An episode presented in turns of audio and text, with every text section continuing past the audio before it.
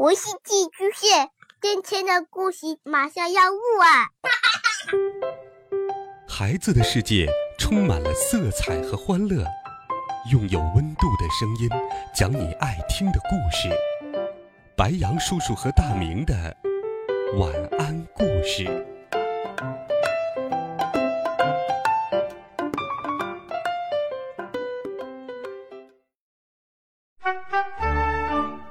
小朋友们、同学们，大家好，欢迎收听白羊叔叔讲故事。今天，白羊叔叔继续给你准备了第三集《怪人》。他见我来了，笑着说：“嘿嘿，小家伙，你来了，跟我走，我给你介绍一下你的老师们。”不知道为什么，我总觉得他笑起来比哭还难看。每次见他笑，我都会起一身的鸡皮疙瘩。他带着我穿过空旷的大厅，来到一间只有十几平方米的小房间里。这个房间空空荡荡的，只在房间中央摆了一把金属椅子。金属椅子的上方是一个像理发店里做头发用的那种头盔，椅子和头盔上都缠着五颜六色的导线。看起来像恐怖科幻片里那种专门给人洗脑的机器。我突然有种不寒而栗的感觉。击了三下掌，门突然间打开了，走进来许多奇形怪状的人，他们面无表情的朝着我无声的移动过来。我突然想起了电影里的僵尸，这些人不会是僵尸吧？我的腿吓得发抖，转身欲逃。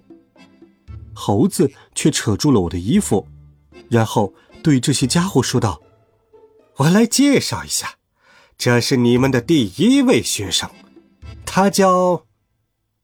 什么？这些人不是僵尸，而是我的老师。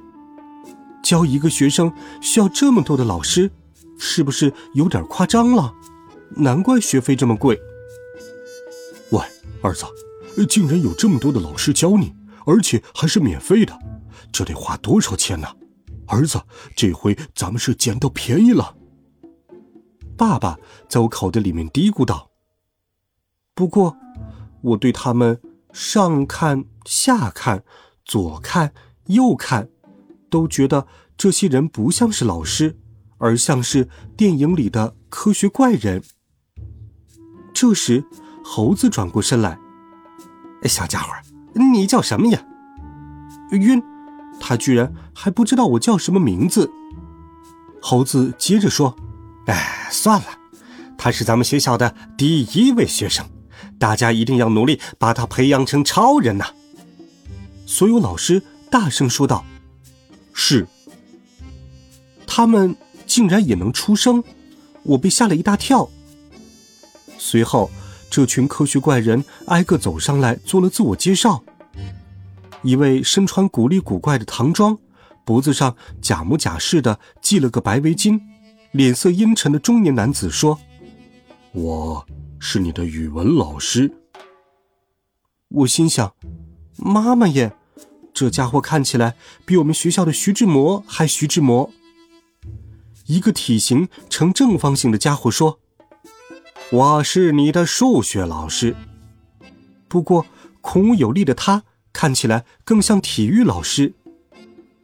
接着，碰见的那位绿巨人推开众人向我走来，他穿着宽松的训练裤，用非人类的目光注视着我，恶狠狠地说：“我是你的体育老师。”他是这些人中唯一长得比较像超人的老师，不过我跟着他训练。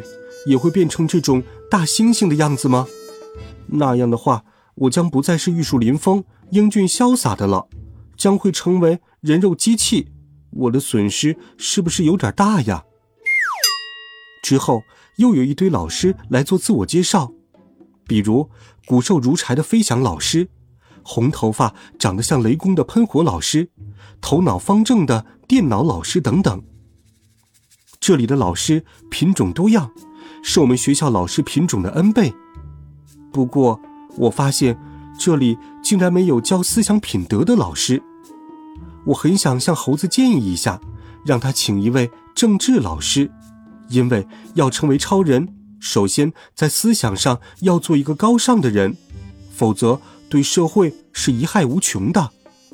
我突然想起了电影当中的情形，里面的老师有的会喷火，有的能穿墙，有的可以驱动风雨雷电，不知道这些老师的个人素质怎么样。于是我问道。你们都是超人吗？每人都录一两首，让我见识见识吧。大家似乎被我的问题镇住了，面面相觑。过了一会儿，猴子说：“他们有的是超人，有的不是。”什么？这些老师有的不是超人？如果他们自己都不是超人，那怎么能把我培养成超人呢？不是有一句话说？要给学生一碗水，老师先要拥有一桶水吗？我该不是被他们忽悠了吧？猴子看我脸色不对，马上说道：“这个超人培训课程是我们最新研发的科学成果。我们经过长期研究发现，超人培训要从娃娃抓起，人的年龄越小，被训练成超人的潜力越大。”我们一直在寻找有超人潜力的孩子，小家伙，我第一次看到你就觉得你具有当超人的潜质。哇，真的吗？我有那么厉害吗？我来到这里真的不是瞎猫撞着死耗子吗？我有点飘飘然的说道：“我，你，你真觉得我适合当超人吗？”猴子拍着胸脯说：“嗯。”我用人格保证。拍胸脯是他的经典动作，不过我对他的人格不是很放心，因为他看起来可不是多么高尚。猴子对一个手下说：“去，给我拿一套超级超人的培训教材过来。”啊，超人培训教材，还是超级的，什么东西？不一会儿。那个人捧着一沓厚厚的材料过来了，猴子语重心长地说：“小家伙，放心吧，只要你跟着这套教程培训，你很快就会变成超人的。”我拿过来翻了几页，虽然都是汉字，但是我发现自己根本看不懂里面写了什么。另外，我觉得这些人的态度很可疑。如果这套教程如猴子说的那么完美，可以把我培养成超人，那愿意参加这个培训班的人应该大有人在。为什么他们全都像是求着我学似的呢？妈妈经常说，天底下没有免费的午餐。这顿免费的午餐是不是会有什么猫腻儿呢？他们会不会拿我当小白鼠做实验呢？我，我还是走了好。就在我想打退堂鼓的时候，徐志摩和冷面杀手的面孔突然浮现在我的面前，我顿时不寒而栗。天哪！白天我让超人的幻想冲昏了头脑，一口应承了徐志摩和冷面杀手布置的一大堆作业，那些作业都是我不可能完成的任务，这可怎么办？哎，算了，死马当活马医吧，试试看好了。猴子的声音仿佛从天边飘来，他问道：“今天第一次课，小家伙，你想学什么？”我说：“我想先上语文课和数学课。”猴子点点头说：“嗯，那就先上语文课吧。”他又对穿着唐装的老师说：“人我就交给你了。”说完，他带着所有人都出去了，只剩下我和唐庄老师。我正打算问超人的语文课怎么上，唐庄老师板着脸说：“你过来。”说着，递给了我一份卷子和一支笔。我看了一眼卷子，天哪，这是什么卷子呀？上面的字我虽然都认识，但是组合起来我怎么一个字都看不懂呢？我对着唐庄老师摇摇头，唐庄老师冷冷地说：“你现在不会没有关系，过一会儿你就会了。这是去年的高考试卷。”什么？高考？我才上小学呀！唐庄老师瞪了我一眼。学生必须无条件信任老师，让你做什么你就做什么。他指着房间中央那把金属椅子让我坐下，我吓了一跳。为什么要坐在那里？唐庄老师说：“先帮你洗脑。”洗脑？我吓了一大跳，难怪没人敢来上他们的培训班。我讷讷的说：“你，你说什么？”唐庄老师不耐烦的说：“洗脑，想当超人就赶快坐过去。”我不吱声了。妈妈常说：“吃得苦中苦，方为人上人。”看来这是我成为超人必须经历的一个步骤。这时。